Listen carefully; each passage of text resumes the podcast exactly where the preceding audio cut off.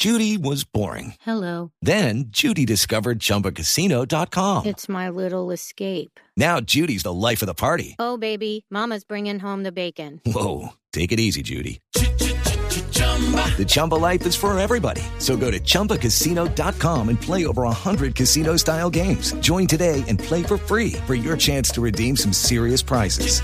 chumba ChumbaCasino.com. No purchase necessary. Void where prohibited by law. 18 plus terms and conditions apply. See website for details. La Corte Penal Internacional llamó la atención al gobierno Santos por los pocos avances que se han presentado en materia de condenas por delitos sexuales cometidos en el marco del conflicto armado. Natalia Gardiazabal.